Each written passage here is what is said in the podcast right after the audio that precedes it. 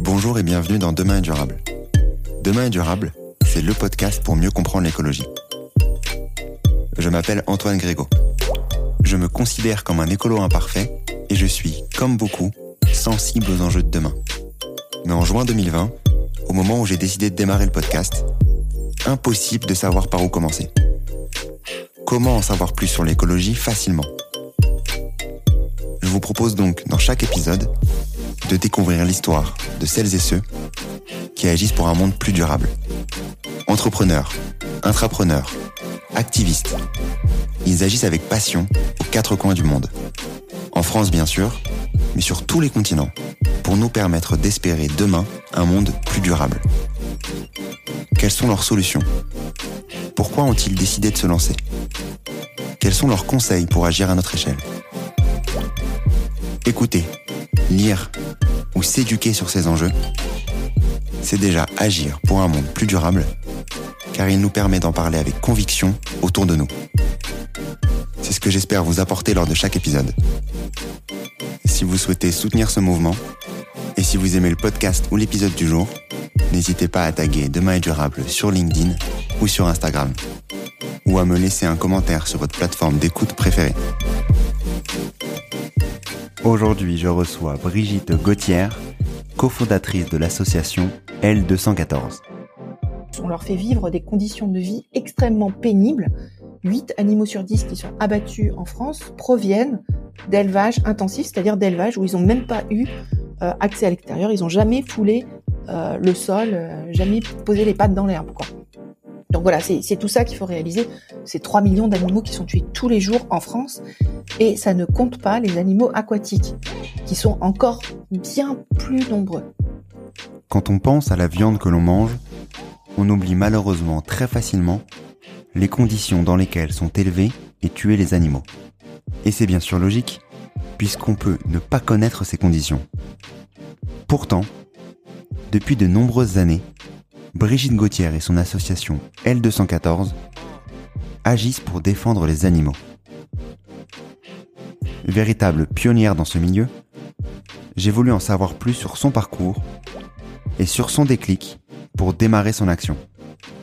Mais je vous propose surtout aujourd'hui de nous concentrer sur des sujets ô combien importants. À quoi ressemble l'élevage intensif en France?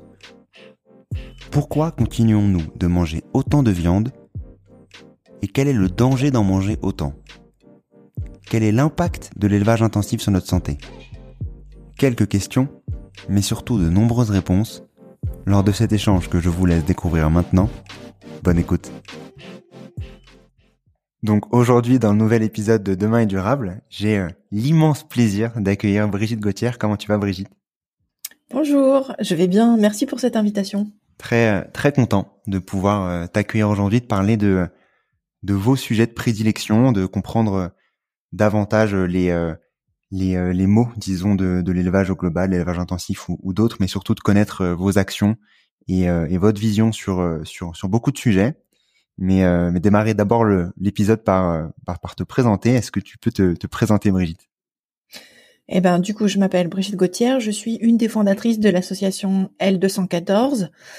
Euh, ça fait euh, maintenant 25 ans que la question animale m'a percuté de plein fouet, en me rendant compte que chaque coup de fourchette que je donnais, en fait, euh, avait des conséquences vraiment catastrophiques pour les animaux.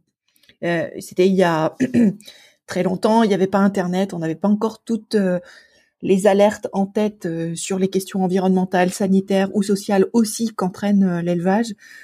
Mais ce jour-là, par l'intermédiaire de Sébastien, qui est aussi un des fondateurs de L214 et qui est mon compagnon depuis maintenant quelques dizaines d'années, on a réalisé euh, que quand euh, bah, quand on mange de la viande en fait ou des poissons, on fait tuer des animaux pour se faire alors qu'on n'en a pas besoin. Et donc du coup ça a été euh, le début de, de notre aventure sur la question animale. On était déjà pas mal investi sur les questions sociales. moi j'étais bénévole à la Croix-Rouge. On participait à pas mal de, de manifestations pour promouvoir davantage d'égalité, venir en aide à d'autres et tout ça. Et, et, là, ça a changé notre, enfin, ça a étendu pour le coup notre sphère de considération, de considération morale, mais de considération tout, tout court, en incluant les autres animaux. Ok, et donc cette, ce, on va pas dire déclic, mais cette évolution, cette évolution de d'aller également prendre en, compte ce prisme, ce prisme animal entre guillemets. À quel moment il arrive Quand, quand est-ce que vous, est-ce qu'il y a un déclic un moment où vous arrivez à vous dire, ok, c'est là maintenant qu'on qu'on a envie de travailler dessus et a envie d'aller découvrir ce qui se passe derrière tout ça? Euh, oui, il y a, y a un moment, un déclic, mais je pense que quand on a le déclic, c'est qu'il y a eu plein, plein, plein d'éléments avant. Mais le déclic, pour nous, il a été très, très clair. Euh, imaginez la scène, donc dans un salon tout à fait quelconque, avec plein de pièces rafistolées, euh, de la récup. Euh, Sébastien en train de lire une, BD, en train de manger un morceau de lard euh, d'un cochon qu'on avait croisé, puisque c'est le cochon qui a été élevé par ses grands-parents. Son grand-père était éleveur laitier à l'époque, tué par ses grands-parents. Nous-mêmes, on a tourné les saucisses, comme on dit. Euh, donc euh, voilà, c'est, c'est, on était vraiment impliqués dans, dans, dans, la mort de ce cochon. Et donc il est en train de manger son morceau de lard. Il lit une bande dessinée qui retrace euh, la vie de Siddhartha, le premier Bouddha. Voilà, à l'époque on dévore les BD de toute nature et donc celle-ci nous tombe entre les mains. Et à un moment, dans une des cases de BD, Bouddha est en mise à l'épreuve à l'extérieur, dans le froid, glacé, il y a de la neige et tout, et passe devant lui deux moines qui portent sur leur dos euh, une un, piquet en bois sur lequel il y a une couverture. Et en fait, le vent soulève la couverture et euh, bah, le moine du coup voit que c'est un, cochon mort euh, suspendu. Et il dit mais finalement moi qui suis en train d'endurer tant de souffrances, c'est rien à côté de ceux qu'on sacrifie au bon plaisir des autres. Et là, Sébastien, qui tient donc dans une main sa BD, dans l'autre sa tranche de, de, de, de l'art, s'écrie Oh, mais c'est du cochon. Et on le savait, enfin, je veux dire, euh, là pour le coup, on n'avait pas acheté en barquette, euh, on savait très exactement, très précisément d'où venait ce cochon. Mais comme il l'a dit, ça avait une autre dimension. Ça avait vraiment la dimension de l'individu cochon et pas juste de l'aliment euh, et du moyen qu'on a pour euh, produire de la nourriture. On a discuté tous les deux, ça a duré cinq minutes. Euh, on se rappelle même plus de ce qu'on s'est dit, mais ça a été bah, la décision la plus impactante, la plus importante de notre vie. À ce moment-là, on a décidé d'arrêter de, de faire tuer des animaux pour les manger. Donc on a arrêté de manger la chair des animaux, ni viande ni poisson.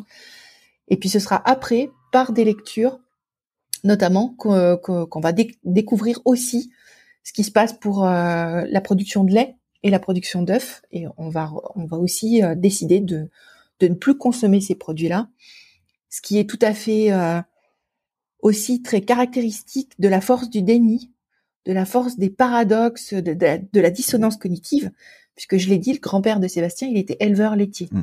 et son autre grand-père était maquignon marchand de bestiaux mmh. et donc on avait sous les yeux moi depuis quelques années, Sébastien depuis toujours, le fait que pour obtenir du lait, il a fallait faire naître euh, des veaux.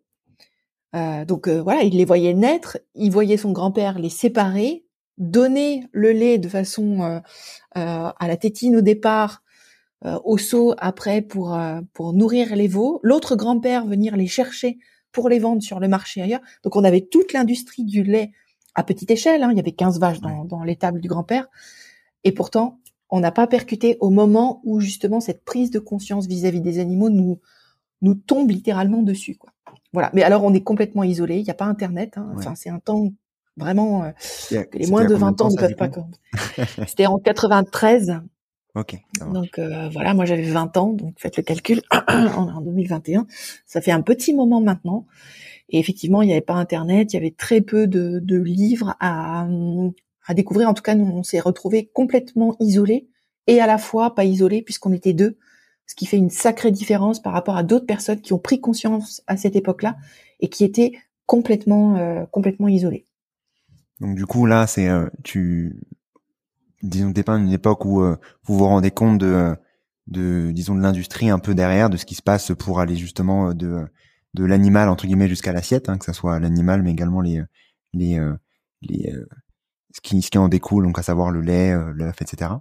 à quel moment vous vous rendez compte de de, de, ces sujets de d'élevage intensif, de parce que là, vous, ce que tu me dépeins, c'est vraiment la partie, disons plus locale, on va dire, entre guillemets, euh, bah, petite échelle.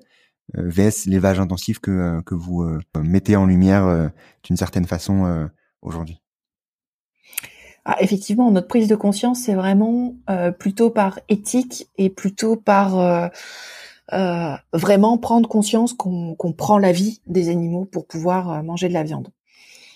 Et on va rester un, un bon moment isolé d'une certaine façon. Euh, Sébastien va, aller vers des SPA et puis bah voilà, enfin les SPA pour celles en tout cas dans dans les villes sont pas forcément politisées entre guillemets, c'est-à-dire que elles vont euh, faire tout le travail de, première urgence, d'accueillir les animaux abandonnés, d'essayer de les replacer et tout ça, mais il n'y a pas justement, il dit bah il y a pas de tract qui va faire des revendications, qui va porter des revendications et surtout pas sur la question de la viande. Et ça va être quelques années plus tard où on va tomber sur euh, la maison de l'écologie. Euh, donc Sébastien doit faire un service d'objection de conscience puisqu'il refuse de faire euh, l'armée à l'époque. Et du coup, il tombe sur la maison de l'écologie et cette brochure qui s'appelle Nous ne mangeons pas de viande pour ne pas faire tuer d'animaux et les cahiers antispécistes. Et c'est là finalement où on va plonger davantage, déjà d'une part dans la théorie, s'apercevoir qu'il y a des, des personnes, euh, philosophes, euh, des personnes qui ont qui ont pensé la question animale, qui ont qui ont euh, mis le concept de spécisme euh, que nous on découvre complètement. Est-ce que, tu, peux, est-ce que tu peux le définir aussi? Voilà, on l'avait ressenti, mais le fait que sous prétexte que les autres autres animaux ne sont pas de la même espèce que la nôtre, eh ben on se donne tous les droits sur eux. C'est-à-dire que notre plaisir à manger un, burger, par exemple, euh, va primer sur un intérêt fondamental, la vie d'un autre individu. C'est-à-dire qu'à chaque fois, on va privilégier nos propres intérêts aux dépens d'intérêts pourtant plus importants de ceux des autres. Donc voilà. Et puis après, dans le spécisme, il peut y avoir aussi euh, différents degrés. C'est-à-dire que bah, les chiens et les chats, par exemple, qui vivent avec nous, on va pas les traiter de la même façon. Enfin, si on traitait de la même façon les chiens et les chats qui vivent avec nous, si on les traitait comme des vaches ou comme des poulets ou etc. Enfin, ce serait un scandale. D'ailleurs, on, on est très scandalisé en France de voir que euh, en Chine, par exemple, ils continuent de manger du chien. Mmh. Mais tout ça, c'est extrêmement culturel. Mais en tout cas, il y a du spécisme aussi dans notre société occidentale entre les différents animaux, avec certains euh, pour lesquels on peut se permettre euh, tout et n'importe quoi, et puis d'autres sans doute un peu moins, encore que si par exemple on parle des chiens et des chats, ils sont utilisés comme matériel de laboratoire aussi. Donc c'est pas, enfin voilà, en fonction des situations. Hein, l'exemple le plus criant, c'est le lapin, qui peut être euh, matériel de laboratoire, qui peut être nourriture ou qui peut être euh, de compagnie euh, parce qu'il habite dans un foyer qui qui l'apprécie et qui le qui le chouchoute. Donc voilà, là on va découvrir d'une part la question du spécisme et d'autre part effectivement la description des élevages intensifs, c'est-à-dire ces élevages qui ne laissent aucun accès à l'extérieur aux animaux. Et on va distribuer nos premiers tracts, faire nos premières euh, table d'information. Et là, on va se heurter d'une certaine façon, au fur et à mesure, on va réaliser qu'on se heurte au fait que les gens nous disent oui, mais ce que vous nous décrivez là, c'est pas en France, c'est aux États-Unis, c'est en Pologne, c'était il y a 50 ans. Et du coup, petit à petit, on va se rendre compte qu'il va falloir qu'on fasse la preuve par l'image que tout ce qu'on décrit, ça se passe ici et maintenant. Euh, et donc, euh, bah, d'où l'idée de partir sur quelque chose de très concret, c'est-à-dire de montrer très concrètement les effets du spécisme, ce que ça donne sur les animaux. Donc, euh, aller en enquête, euh, montrer ce qui se passe dans les élevages, toujours avec euh, de l'enquête documentaire aussi à côté sur bah, c'est quoi la réglementation, c'est quoi ce que disent les professionnels, quelle proportion ce qu'on est en train de montrer, qu'est-ce que ça représente, est-ce que c'est effectivement une situation générale, est-ce qu'on est plutôt sur un cas particulier et donc essayer de, de, de poser sur la table enfin euh, un, certain nombre d'éléments pour que les gens puissent euh, bah, réaliser l'ampleur de la catastrophe en fait. Euh, voilà, donc non seulement on tue les animaux pour les manger, mais en plus on leur fait vivre des conditions de vie extrêmement pénibles. 8 animaux sur 10 qui sont abattus en France proviennent d'élevage intensif, c'est-à-dire d'élevage où ils n'ont même pas eu euh, accès à l'extérieur, ils n'ont jamais foulé euh, le sol, euh, jamais posé les pattes dans l'herbe. Donc voilà, c'est tout ça qu'il faut réaliser. C'est 3 millions d'animaux qui sont tués tous les jours en France, et ça ne compte pas les animaux aquatiques, qui sont encore bien plus nombreux. Ouais, parce qu'on les on les considère souvent en, tonnes et, et, non pas en, en nombre de, de, poissons, etc. Ce qui est aussi un, un autre sujet. Mais sur sur justement cette partie, disons de d'élevage intensif, de cette découverte de de, de l'atroce, de, de ce qui peut se faire de de, de pire, disons, euh, euh, dans dans ces dans ces lieux de de, de mort en soi.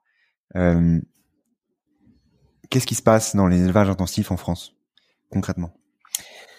Eh ben très concrètement, ça dépend, euh, je dirais, de la taille des animaux.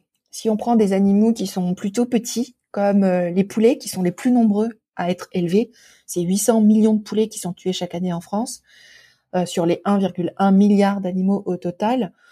Eux, pour 80% d'entre eux, ils sont élevés dans des grands hangars. Par exemple, dans les enquêtes qu'on a pu montrer à Pillan, par exemple dans le Nord, c'est un hangar de 1000 mètres carrés dans lequel sont entassés 21 000 poulets.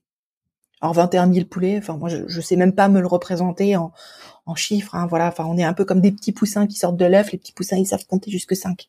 Bah nous c'est à peu près pareil. Au-delà de 5, euh, allez bon mettons au-delà de quelques centaines, on est complètement perdu. Euh, et donc 21 000 poulets dans un immense hangar qui, grand, qui grossissent en, en 35 jours. Ils grossissent quatre fois plus vite qu'en 1950 euh, par toutes les expériences de zootechnie qui ont été faites. La zootechnie, c'est cette science qui consiste à essayer de rendre le plus productif possible les animaux euh, d'élevage. Donc euh, c'est de la technique sur les animaux et donc on va leur faire produire plus de chair, plus de lait, plus d'œufs. Enfin ça va être un petit peu les, les objectifs de ce de ce pan-là. Et donc là on a des poulets qui ont été sélectionnés génétiquement pour grossir le plus rapidement possible, donc quatre fois plus vite qu'en 1950. À 35 jours, ils font à peu près 2 kilos. Donc vous avez des, des têtes de poussins sur des corps de poulets.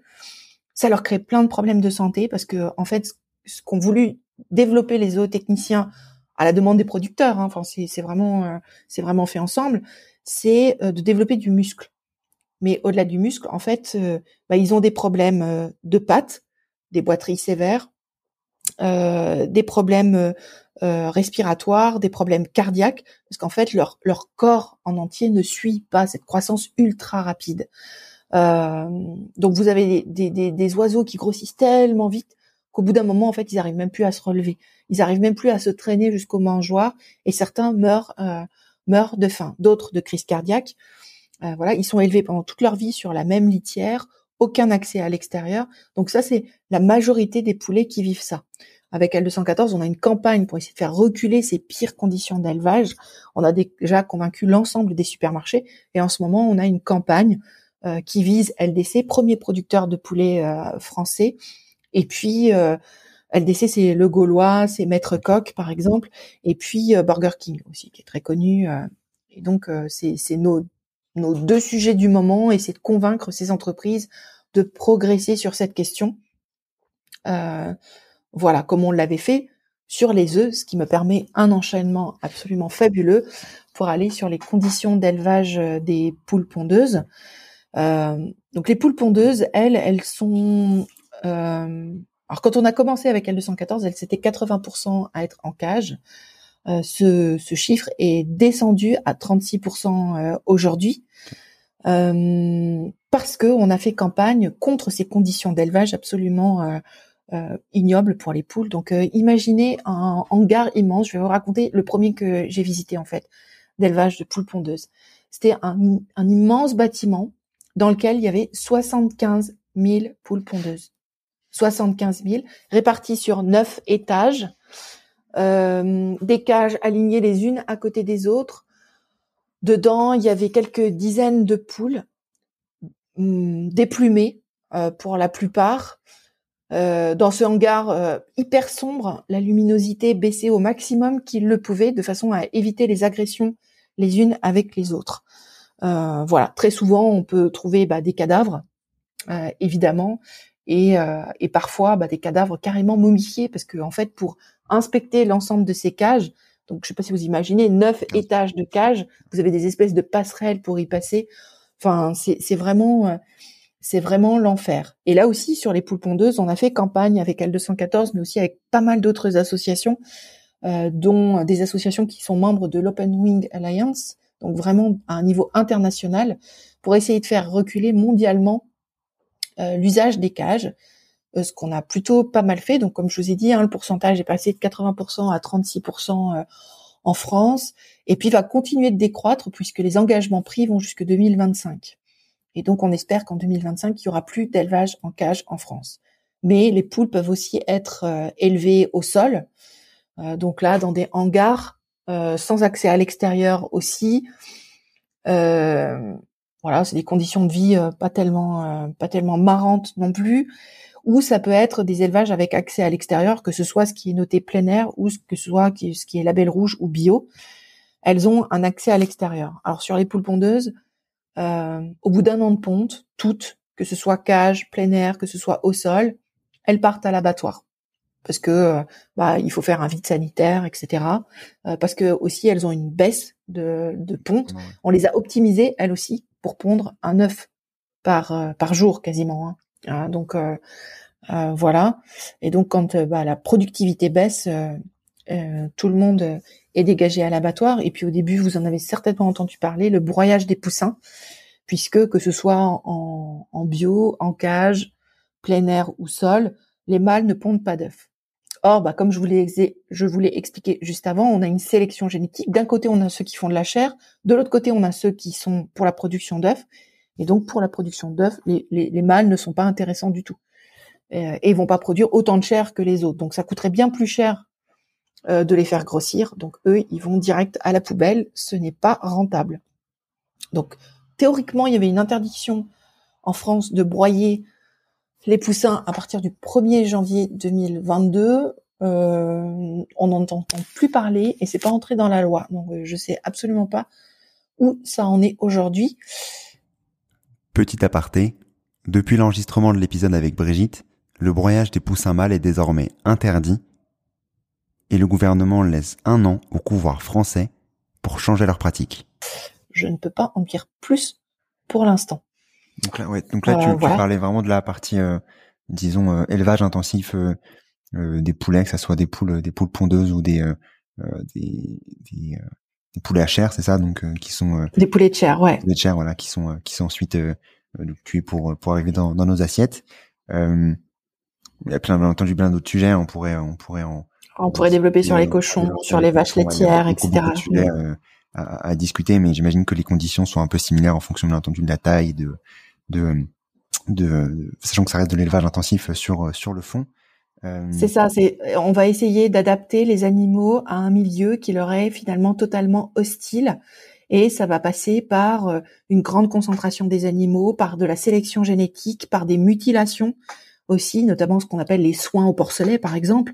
Les soins au porcelet au début de la vie, c'est la coupe des queues, euh, le limage des dents, euh, la castration qui se faisait à vivre jusqu'au 1er janvier de cette année.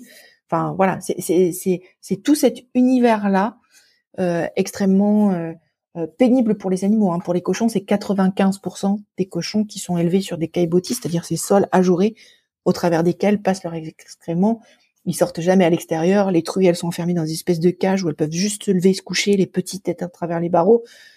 Enfin voilà, dans toutes les conditions d'élevage, alors on peut trouver des moments où c'est un petit peu moins pire, mm.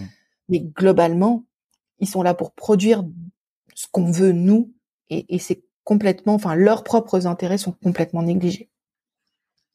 Et euh, est-ce qu'il y a un impact sur l'homme, disons d'avoir euh, ces conditions-là euh, sur, disons les le, la viande en tant que telle, la, chair de on va manger potentiellement par la suite? Ah ça j'ai du mal à le dire. Euh, enfin souvent ils nous disent oui euh, les données organoleptiques, euh, si les animaux sont stressés, la chair est un peu moins tendre, etc. etc.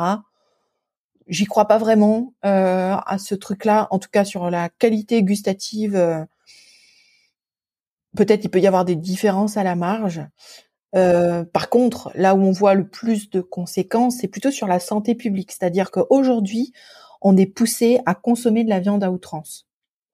viande, lait, œufs, poissons. C'est-à-dire que non seulement on crée du malheur pour les animaux, mais en plus on crée des conditions de mauvaise santé pour nous aussi. c'est pour ça qu'on voit une prévalence de certains types de cancers, maladies cardiovasculaires, cholestérolémie. Donc ça, c'est pour vraiment notre petite santé personnelle. Mais par ailleurs, il y a aussi la santé publique. On parle en ce moment de zoonose.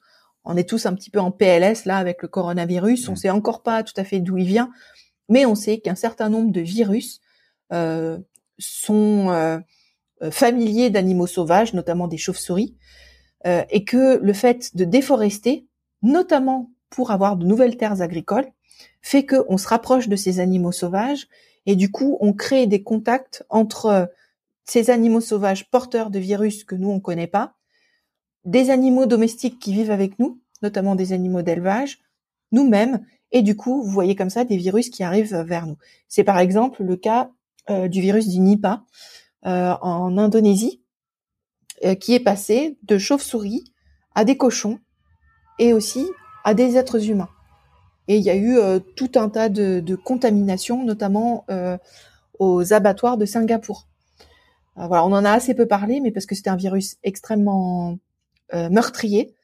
Et en fait, les virus les plus meurtriers sont ceux qui vont le moins se répandre parce qu'ils tuent leurs hôtes. Donc mmh. voilà. Bon, alors que le coronavirus très malin, il tue pas tout le monde et comme ça, il peut se répandre un petit peu partout. On le voit là avec le, la, la, forte euh, contamination euh, avec le Omicron, par exemple. Donc voilà, on va, on va, on va être sur ces problèmes de santé publique. On va être aussi sur la question de l'antibiorésistance avec ces élevages où les animaux, ils ont très peu de variabilité génétique, où ils sont tassés les uns sur les autres dans des conditions, dans un état de santé pas génial. En fait, vous avez bah, un certain nombre de microbes, de bactéries qui vont euh, réagir par rapport à des antibiotiques qui sont donnés notamment en prévention. C'est-à-dire que euh, on a un certain nombre d'antibiotiques qui sont donnés quand vous avez un animal qui présente euh, euh, des symptômes, ben, on va traiter tout l'élevage en fait. Et donc on va avoir des, des bactéries qui vont bah, créer, enfin être résistantes aux antibiotiques. Or, dans les élevages, on donne aussi des antibiotiques critiques. On l'a montré par certaines de nos enquêtes, notamment de la colistine, par exemple, qui est vraiment identifiée comme critique par l'Organisation mondiale de la santé.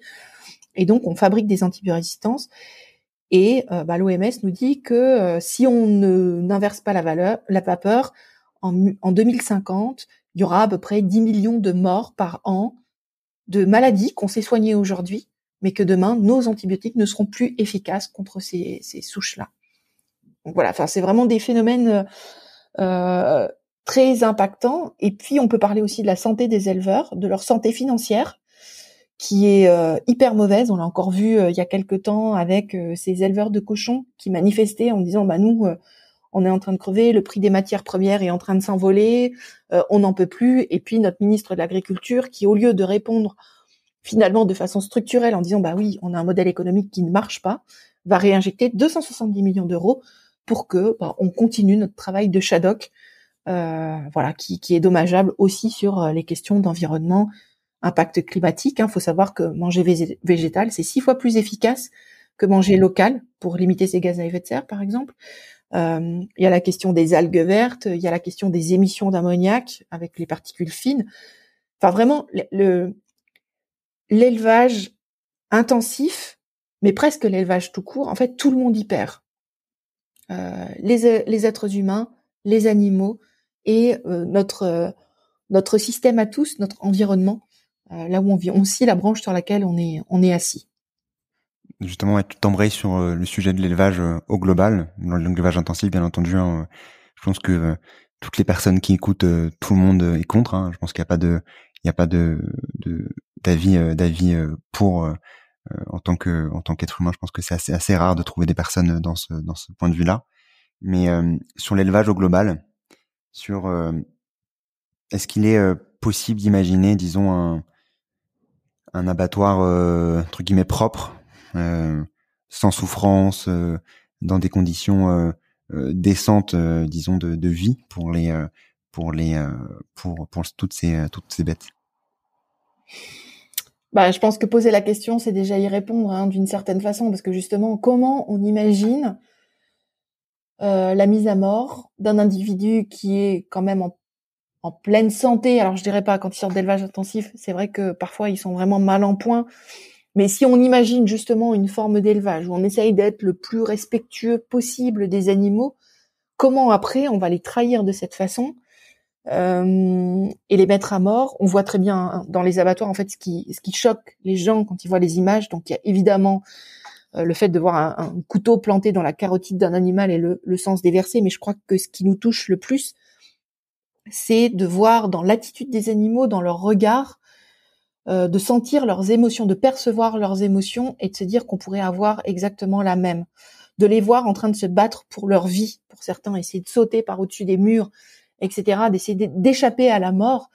Euh, et on voit bien, enfin, les animaux, ils tiennent à la vie comme nous, on tient à la nôtre. Euh, pour beaucoup d'entre eux, ce sont des animaux sociaux, c'est-à-dire qu'ils ont des liens d'attachement avec leurs proches, et, ce qui arrive à leurs proches les touche de la même façon que que, nous. En fait, il peut y avoir des différences de degrés euh, entre entre les animaux, mais mais mais pas de nature. Et puis encore pire, depuis 2012, on a quand même une déclaration, la déclaration de Cambridge, faite par d'éminents neuroscientifiques qui nous disent que les animaux, l'ensemble des mammifères et aussi quelques animaux marins comme le poulpe mmh. euh, qu'ils ont étudiés, ont tous les substrats euh, neurologiques nécessaires à la conscience. Autrement dit, vulgarisé, les animaux sont conscients.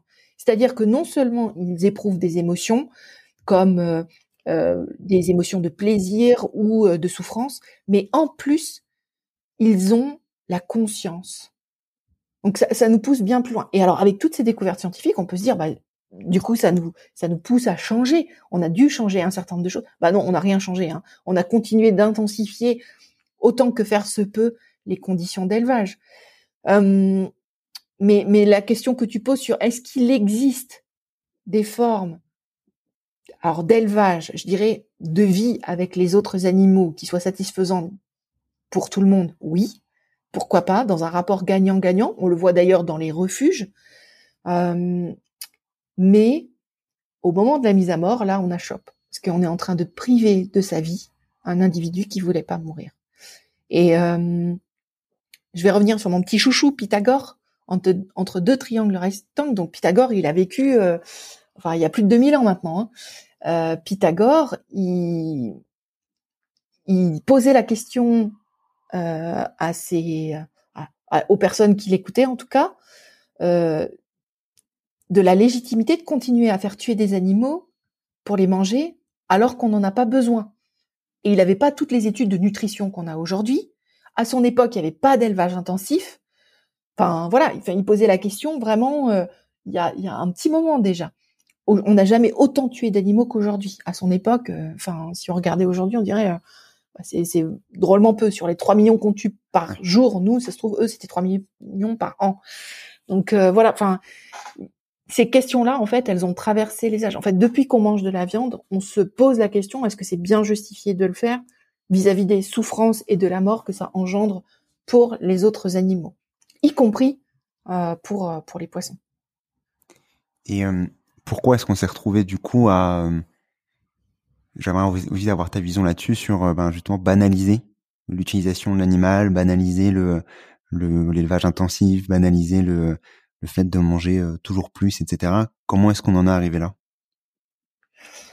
Je pense qu'il y a une partie culturelle où effectivement on mange de la viande depuis, enfin c'est séculaire quoi. Vraiment, euh, euh, bon, on a d'abord été a priori charognard, c'est-à-dire qu'on ramassait euh, des cadavres laissés par d'autres, et puis ensuite on a développé des techniques de chasse, et puis après on a fait de l'élevage, et du coup, bah, des habitudes qu'on a depuis longtemps, c'est difficile de les remettre en question.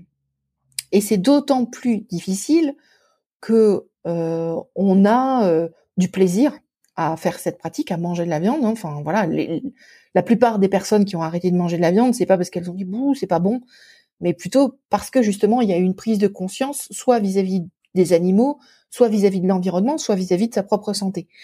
Donc euh, c'est par là que c'est arrivé cette euh, cette prise de conscience. Et donc euh, aujourd'hui, en tout cas, ça s'est massifié. avec l'idée que manger de la viande, c'était aussi à la sortie de la guerre, après guerre, euh, ben, enfin, il y avait vraiment une question de, de nourrir tout le monde.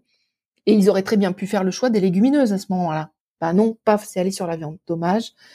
Euh, et puis, bah du coup, il y a un système qui s'auto-alimente derrière, avec des lobbies aujourd'hui, les lobbies de la viande, qui sont extrêmement puissants, qui ont gagné en puissance au fur et à mesure, et qui aujourd'hui, bah veulent pas, euh, veulent pas lâcher et continuent leur euh, leur campagne public. Hein, euh, enfin, on est arrosé de publicité qui nous pousse à consommer de la viande, mais aussi souterraine avec du lobbying qui est fait auprès euh, des professionnels de santé, euh, dans les écoles, auprès des politiques.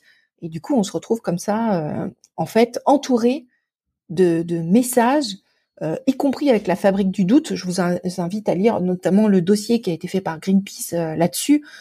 fabrique du doute, quand on parle d'émissions de gaz à effet de serre, tout de suite on va nous balancer ah mais nous en France euh, euh, on a la meilleure agriculture du monde, enfin comme si les autres ils faisaient ça comme des, enfin ou, la meilleure gastronomie du monde.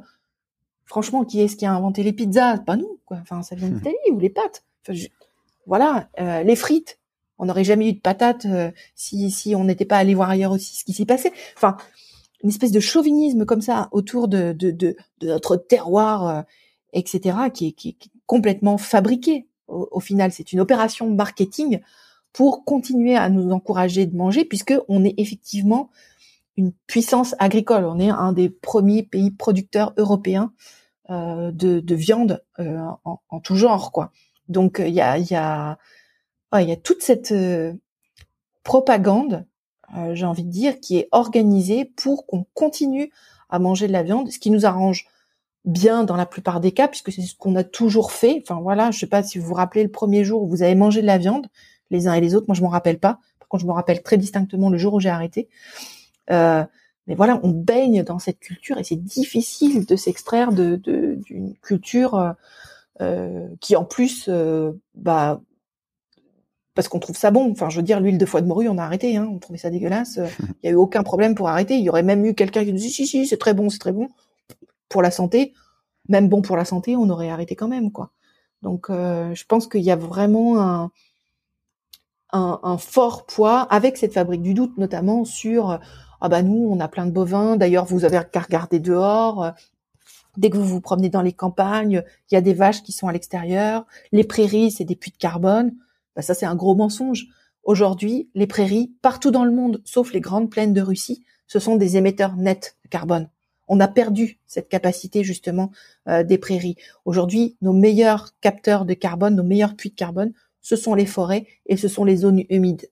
Donc euh, voilà, enfin, il y, a des réalités comme ça qui sont un petit peu détournées, un petit peu contournées, une espèce de fabrique du doute euh, pour bah, éviter les débats. Enfin, ça rejoint un petit peu le film Don't Look Up. Ouais, totalement.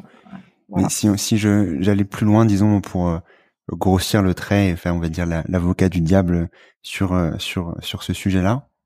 Mm-hmm. Si euh, donc tu parlais avant de, euh, imaginons comme on, quand on se balade, disons en campagne avec les prairies, avec les les, les vaches qui qui, qui, qui mangent toute toute cette herbe, etc. Qu'est-ce qu'on ferait potentiellement de ces animaux si bah, si on les mangeait plus? Ouais, s'ils si, sont pas utiles pour nous. Donc on voit toujours par le prisme de notre utilité. Alors déjà, je pense que on, alors je vais parler pour pour moi, pour L214, on n'a rien contre des coopérations gagnant-gagnant. Donc si réellement on trouve qu'il y a un intérêt à avoir des prairies, ce sont les animaux vivants qui les entretiennent, pas les animaux morts. Donc on pourrait très bien imaginer des formes de coopération où effectivement euh, un certain nombre d'animaux gardent des milieux ouverts. Mais surtout, aujourd'hui vis-à-vis des gaz à effet de serre et tout ça, donc il y a effectivement, enfin de l'environnement de façon générale, il y a effectivement la grande concentration pour certains animaux dans des élevages. Je pense notamment aux cochons par rapport aux lisiers, par rapport aux algues vertes en Bretagne, où là on a une forte concentration d'animaux et on voit les conséquences sur l'environnement. Mais par rapport aux bovins, c'est le nombre aussi euh, qui fait. Donc déjà, d'une part, et je pense que tout le monde est d'accord et en même temps on est on n'est pas forcément conscient de la réduction à amener. Mais si on réellement on pense qu'il y a des, même si on pense pas qu'il faut arrêter de manger les animaux, si on pense qu'il y a une façon moins pire d'élever les animaux, faudrait réduire drastiquement notre consommation de viande. Les rapports euh, euh, internationaux invite à réduire de 90% notre consommation de viande et de 60% notre consommation de produits laitiers. C'est pas rien, hein. c'est juste énorme. Sur les poissons, j'ai pas vu de recommandation, mais on sait qu'on va vers euh, l'effondrement. Euh, d'ici 2050, il y aura plus de poissons euh, dans les océans si on continue à ce rythme. Il y aura du plastique. Bon, c'est un choix de société. Hein. donc voilà. donc vraiment, il faut il faut réduire. Et donc en réduisant, bah, il y aura effectivement moins d'animaux. Hein, et toutes les vaches ne sont pas dehors. Et, et, effectivement, on va avoir des relations peut-être à réinventer avec les autres animaux. Et comme tu le dis, bah, il y a des animaux qui mangent de l'herbe. Euh, euh, bah, ceux-là, ils ont, ils ont besoin d'espace euh, à l'extérieur pour continuer de, de, de broter. Ça veut, enfin, l'idée des, des défenseurs des animaux, c'est pas de dire d'un côté il y aura les animaux et ou alors ils auront disparu ou alors on les mettra de côté puis on n'a plus du tout d'interaction avec eux puis de l'autre côté les humains qui de toute façon savent pas se comporter de façon correcte avec les animaux. C'est pas ça l'idée. C'est justement de construire une, une société où on puisse chacun vivre euh, du mieux possible. Donc euh, bah oui, il y a des formes de coopération qui pourront qui pourront continuer, qui pourront se perpétuer euh, en bonne intelligence. Mais encore une fois euh, l'entretien de nos paysages ou euh, des fois on nous dit bah oui mais euh, les excréments qu'on utilise ça bah oui bah c'est les animaux vivants qui font les excréments donc voilà hmm. donc continuons avec des animaux bien en vie beaucoup moins très certainement et puis plein qui vont disparaître de toute façon on va pas garder parce qu'ils existent aujourd'hui ces poulets qui sont complètement difformes et qui souffrent toute leur vie parce qu'ils ont été sélectionnés génétiquement. Je pense aux vaches Primolstein aussi une vache, pour son veau, elle fait en moyenne 5 litres de lait par jour. Euh, certaines vaches, on a réussi à les booster, elles sont à, à 30, 40 litres de lait par jour, et certaines font des pointes à 100 litres de lait par jour. Enfin, c'est ça le l'industrie, l'industrie de la viande aujourd'hui. Et donc, il y a effectivement des personnes qui vivent avec des animaux, soit en refuge, soit certains qui ont développé d'autres formes de coopération avec les animaux et qui ne les mènent pas à l'abattoir après. C'est juste des expériences sans doute à multiplier, mais il faut pour cela que chacune, chacun, et individuellement et collectivement, on accepte de consommer bien moins d'animaux, voire plus du tout, ce qui serait vraiment le must du bénéfice pour les animaux. Parce que euh, on peut pas imaginer euh, une, disons une, une consommation euh, flat entre guillemets de, de, de viande si et en même temps, disons une baisse de ces excès de euh, de, de cruauté dans les élevages euh, au global, c'est ça? Alors on peut espérer une baisse de cruauté, c'est-à-dire que si on diminue de beaucoup, hein, euh, aujourd'hui c'est 8 animaux sur 10 qui proviennent des élevages intensifs, si on diminue de beaucoup notre consommation de produits d'origine animale, on peut espérer avoir moins d'impact sur l'environnement, moins d'impact sanitaire, moins d'impact sociaux aussi, euh, et pour les animaux des conditions d'élevage qui sont moins pires. Mais il n'en reste pas moins que euh, bah, on mettra à mort des animaux, qu'on va toujours s'arranger un petit peu avec euh, leur bien-être pour que nous, ce soit toujours rentable, etc. Enfin, on aura toujours une une vision utilitaire des animaux. et c'est là où ça va pas, on va pas être dans une coopération puisque Enfin, voilà, on va les faire naître exprès pour euh, les tuer à la fin, quoi. Enfin, il y a un, il y a quelque chose de perverse dans cette démarche, d'une certaine façon. Sur euh, justement cette euh, ce, bien-être animal, ben, cette volonté quand même de tous d'aller beaucoup plus vers vers, vers ça. Bien entendu de réduire de réduire la viande, j'en ai parlé dans d'autres épisodes. Hein. C'est mm-hmm. central pour bien entendu pour pour réduire notre impact, mais aussi pour pour le, pour le bien-être de, de, de, ces êtres. Euh, que fait, euh, je dire que fait la police, mais que fait la loi entre guillemets dessus euh, sur euh, sur ces sujets-là? Est-ce que est-ce que vous êtes aidé ou pas du tout? Mais comment ça se passe vous de votre côté pour justement aller montrer ces, ces ces failles et ces ces excès de du, de l'industrie alors, euh, il y a une législation qui existe, mais qui, grosso modo, euh, encadre l'existant. Parfois, on a des petites avancées, tout rikiki. Hein, on a eu euh, l'interdiction de la castration à vif des porcelets. Donc, ça leur change pas totalement la vie, mais enfin, c'est quand même une opération hyper douloureuse qui n'existera plus. Et puis peut-être on peut espérer voir arriver la fin effective du broyage des poussins. Là aussi, c'est 50 000 poussins, 50 millions de poussins qui ne passeront pas à la broyeuse chaque année. Mais grosso modo, les conditions d'élevage que je vous ai décrites, elles sont autorisées par la réglementation. Donc euh, c'est c'est enfin c'est vraiment euh, euh, le pire du pire aujourd'hui qui est possible pour les animaux, qui est institutionnalisé. Euh, le gouvernement aujourd'hui, en tout cas, et depuis quelques décennies maintenant, il est sous influence notamment de la FNSEA, qui est le syndicat agricole majoritaire, productiviste, euh, qui nous a sorti la notion d'agribashing, c'est-à-dire que chaque fois que vous critiquez le modèle d'agriculture intensive, que ce soit l'élevage intensif, que ce soit la question des pesticides, etc., vous êtes en train de faire de l'agribashing. Cette émission, c'est de l'agribashing, finalement. Alors que nous, ce qu'on dénonce, c'est pas des personnes, mais ce sont des pratiques qui, qui créent du malheur autour, enfin, voilà, qui, qui ne génèrent que du malheur. Euh, donc voilà. Et donc nous, on est dans une position un peu de lanceur d'alerte, c'est-à-dire que on va euh, euh, révéler au grand jour des pratiques qui peuvent être alors soit illégales, hein, il y a un certain nombre de choses qu'on montre qui sont totalement illégales, mais aussi des pratiques qui sont légales, mais qui sont largement contestables, qui soulèvent des problèmes de société, des problèmes d'intérêt général. Donc, euh, ben voilà, enfin c'est exactement ça. Et euh, ben on peut se retrouver effectivement assigné en justice euh, assez fréquemment. On peut se retrouver euh, dénigré par le ministre de l'Agriculture, par exemple, quand on sort notre journal, mon journal animal, qui est destiné aux 10-14 ans, et que du côté de de la FNSEA, ça s'agite en disant oh là là quel scandale, ce journal qui a été envoyé aux écoles. Donc pour information, on envoie un exemplaire aux enseignants qui peuvent choisir ou pas d'abonner leur classe, etc.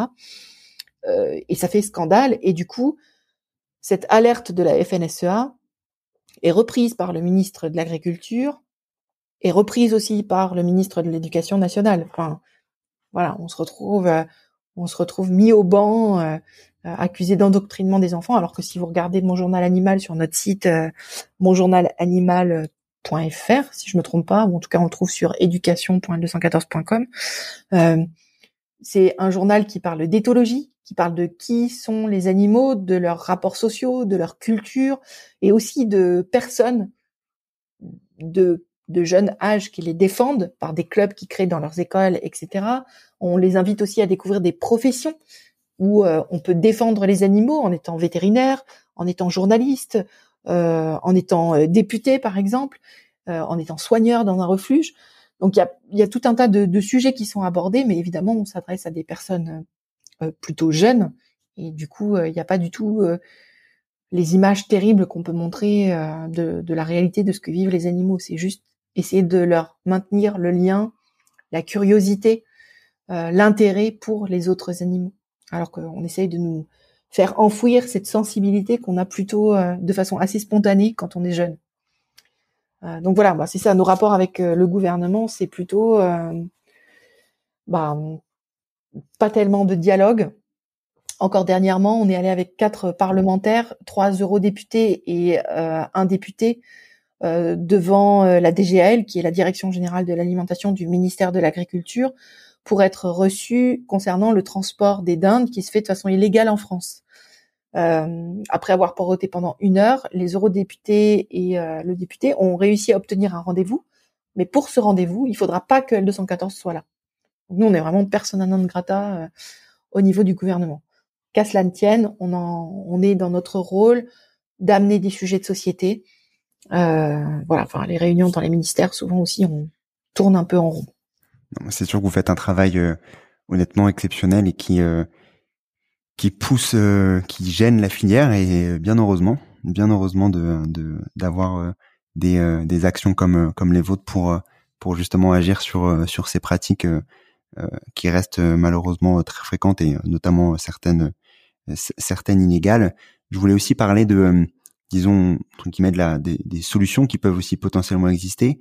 Est-ce qu'il y a des je sais pas, des labels qu'on peut euh, prioriser si on est encore euh, euh, consommateur de, de, de, viande au quotidien? Bien entendu, j'imagine que les gens essaient de la réduire, mais des labels qu'on pourrait potentiellement prioriser pour limiter, disons le la souffrance animale au global? Alors j'ai envie de répondre spontanément non. euh, bah, notamment par exemple, on a montré euh, préférence ERTA. Euh, on a montré un élevage sous contrat euh, avec ERTA qui avait ce label préférence, qui soi-disant pour l'obtenir, il fallait respecter la réglementation d'une part. Bon bah, enfin, merci, bonjour, c'est le strict minimum pour tout le monde. Et puis qui disait bah, que ces élevages-là avaient un point d'attention, étaient plus respectueux du bien-être animal. On s'est rendu compte que dans ces élevages-là, on était devant de l'élevage standard, pas, pas guère mieux pour, pour, pour les animaux, et puis euh, en plus qu'il y avait des infractions à la réglementation. Euh, après, il peut y avoir quand même des élevages où les animaux ont accès au plein air. Et ça, ça peut être un peu moins pire pour les animaux. N'empêche que les abattoirs, c'est les mêmes. Qu'on soit en bio, qu'on soit euh, avec accès au plein air, qu'on soit label rouge ou quoi, le, les abattoirs sont les mêmes pour tout le monde. Euh, et donc, vous allez euh, avoir bah, trois façons de tuer les animaux euh, avec étourdissement. Une façon bah, sans aucun étourdissement. Avec étourdissement, soit vous allez percuter le crâne aller détruire une partie du cerveau, soit c'est par choc électrique, soit c'est par asphyxie dans un gaz. Et l'abattage sans étourdissement, c'est bah, la saignée à vif. Quoi. tous les animaux sont saignés. Hein. on les fait justement, on les étourdit, on leur coupe pas juste la tête parce qu'on a besoin qu'ils soient encore en vie pour que le cœur continue de pomper pour euh, les vider de leur sang. Donc euh, euh, voilà, enfin, je pense qu'à un moment, il faut arrêter de se raconter des histoires, il faut être conscient de, ce qu'implique notre consommation de viande. Alors, ce qui est le plus dur, finalement, c'est pas vraiment d'arrêter de manger de la viande. Là, vous avez plein de sites. Si vous tapez recette 100% végétale, recette vegan, nous on a un site qui s'appelle Vegan Pratique qui peut accompagner avec un veggie challenge pour vraiment y aller pas à pas. Euh, c'est pas le plus dur. Le plus dur, c'est la pression sociale, c'est-à-dire qu'on va essayer de vous faire rentrer dans le rang, parce que juste le fait que vous, vous ne consommiez pas d'animaux ou même pas de produits d'origine animale, euh, bah vous posez la question en fait pendant le repas. Même sans poser de questions, même sans parler, vous êtes en train d'interroger tout le monde sur votre façon de consommer. Les autres qui continuent de consommer de la viande, euh, se sentent quand même un peu euh, mal à l'aise euh, par rapport à par rapport à ça. Donc c'est plutôt sur la pression sociale, j'ai envie de dire, qu'il faudrait qu'on travaille avec, euh, bah voilà, rejoindre des groupes qui permettent d'échanger avec d'autres justement les impressions, se serrer les coudes et puis surtout échanger des recettes. Hein. Je dois dire sur ces groupes-là, c'est surtout ça qui se passe, c'est des échanges de recettes. Donc je dirais ça. Donc si on continue de consommer des produits d'origine animale, bah effectivement, enfin essayer de réduire le plus possible. Euh, évidemment, essayer d'être un peu attentif aux conditions de vie qu'ont eu les animaux. De toute façon, s'il n'y a pas de mention sur la boîte, vous pouvez être sûr que c'est les pires qui, leur arrivent. Euh, mais vraiment, je, crois qu'on a qu'on a vraiment tout à y gagner. Et puis en plus, euh, enfin voilà, l'urgence éthique vis-à-vis -vis des animaux, elle est très claire, mais l'urgence climatique, l'urgence sanitaire, enfin les élevages intensifs, c'est des bombes sanitaires, euh, l'urgence sociale aussi, même par rapport aux éleveurs, nous invite vraiment à revisiter complètement notre, mode d'alimentation. Et donc, euh, bon voilà, enfin, il suffit de se lancer. Tu parlais d'une autre, euh, disons, solution qui est que vous mettez déjà en place, qui est malheureusement contrée par par les différents lobbies, à savoir la partie éducation, éduquer mm. ben, dès, dès, le plus jeune âge et éduquer au, au global. Comment est-ce que vous arrivez justement à aller euh, euh, trouver les, euh, les mots et les, les, sujets pour faire comprendre ce que peu savent au global en fait? Bah, en fait, on a beaucoup beaucoup d'études d'éthologie, de sciences cognitives qui sont très très peu connues du grand public, quoi. Des capacités absolument extraordinaires. Je parlais des poussins. les poussins, ils sortent de l'œuf, ils savent compter jusqu'à 5, ils savent faire des soustractions, des additions. Enfin, je veux dire, moi, les premiers jours de ma vie, euh, je m'en rappelle déjà même pas, et je pense que j'étais incapable de, de, de, compter quoi que ce soit. Je pouvais juste téter, je pense. Donc euh, voilà. Enfin, c'est c'est c'est ce genre de choses là. C'est euh, les attachements, l'ingéniosité. Enfin, des chèvres, elles sont elles sont complètement c'est d'ailleurs difficile de, de, de, parler des capacités des chèvres parce qu'en plus elles ont des personnalités hyper fortes les unes les autres. Voilà, enfin les vaches aussi, comme elles sont malines, y compris avec leurs cornes. Je sais pas si vous avez déjà vu passer ces images de de ces vaches qui actionnent des des pompes à eau, des puits. voilà, regardez, regardez un peu partout. Enfin, il y a, vraiment enfin dans les anecdotes, même même moi avant d'arrêter de manger les animaux, j'avais bien perçu ça aussi. Je fréquentais pas d'animaux hein. quand j'étais petite. Euh, voilà, il y a eu un chien qui a habité avec nous euh, euh, quand, quand j'ai eu une dizaine d'années. Donc bah, là, je voyais bien qu'il avait sa propre personnalité. Mais c'est surtout une petite poule qui habitait avec le grand-père de Sébastien, qui tous les soirs tapait à la fenêtre au moment où le soleil déclinait et quelque part venait demander au grand-père de venir l'attraper, la prendre dans ses bras, la bercer et aller la poser dans le poulailler. Voilà. Et il y a plein d'histoires. Enfin, si vous écoutez des gens qui vivent avec des poules, mais vraiment en tant qu'individu, pas un poulailler où vous en avez 75 000 dans des cages. Euh, bah là, à ce moment-là, vous vous vous découvrez des personnalités que que vous ne découvrirez jamais euh, si si vous ne prêtez pas un brin attention. Et c'est ce qu'on fait avec L214 éducation en fait. On, à partir des études qui sont sorties, à partir des exemples qu'on peut avoir, c'est montrer cette singularité des animaux, ce, ce désir de vivre, ces relations, euh, cette culture aussi euh, que peuvent développer euh, tous les animaux, quoi. Voilà. Donc, Et on a des interventions du coup en classe, on a des expositions, euh, on s'intéresse aussi euh, aux écoles hôtelières. On a euh, exposition et animation pour les écoles hôtelières aussi. Enfin, vraiment, on, a. Mais j'ai envie de dire, c'est la démarche de L214, cette démarche de pédagogie, c'est-à-dire de mettre des données sur la table, alors qui sont adaptées à nos interlocutrices et à nos interlocuteurs, que ce soit le grand public, y compris le jeune public, que ce soit les entreprises, que ce soit les politiques, on va s'adresser à eux avec la conscience de leur centre d'intérêt et de ce qui de ce qu'ils peuvent entendre aussi euh, au moment où on en est ici et aujourd'hui quoi.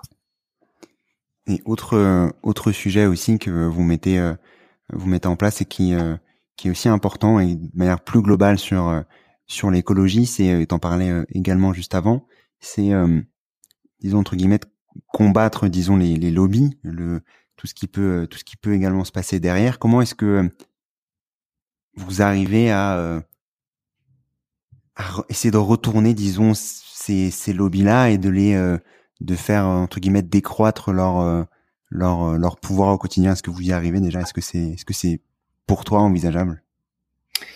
Bah effectivement, on essaie de combattre ça, mais finalement, on n'est pas seul justement. avec L214, on propose tout un tas d'outils pour agir, soit de manière solo, de chez soi, c'est-à-dire bah, en agissant directement sur sa consommation, par exemple, euh, soit de façon collective, et là, on peut le faire soit de chez soi, d'une part, soit euh, de euh, soit en descendant dans la rue. On a 50 groupes locaux répartis sur toute la France, et, l'idée, c'est de, de, s'adresser d'une part aux entreprises, donc comme j'ai expliqué tout à l'heure sur les poulets sur les poules pondeuses, mais aussi sur leur offre en 100% végétale par exemple. Euh, et de l'autre côté, s'adresser aux politiques avec les mêmes requêtes, c'est-à-dire d'un côté faire reculer le pire des conditions d'élevage, de l'autre côté démocratiser l'alimentation végétale. Parce que au final, si on mange pas plus végétal que ça, c'est parce que on a une culture qui fait que bah, soit on a au centre de l'assiette de la viande et du poids et ou du poisson, euh, et puis bah autour, euh, c'est les légumes qui bon euh, qui agrémentent le tout quoi. Enfin et alors on, se rend compte qu'on a vraiment effectivement des lobbies qui sont hyper puissants. On a eu une petite victoire euh, face à la cellule d'émetteur, qui était donc du coup une convention passée entre Gendarmerie nationale, ministère de l'Intérieur, FNSEA et JA, Jeunes agriculteurs, donc entre deux euh, syndicats agricoles particulièrement hostiles à toute remise en question, euh, on a obtenu du tribunal administratif qu'il euh, euh, dise que les activités de cette cellule sur des activités de nature idéologique, y compris symbolique, euh, bah, ce soit interdit, ce soit révisé. Donc voilà.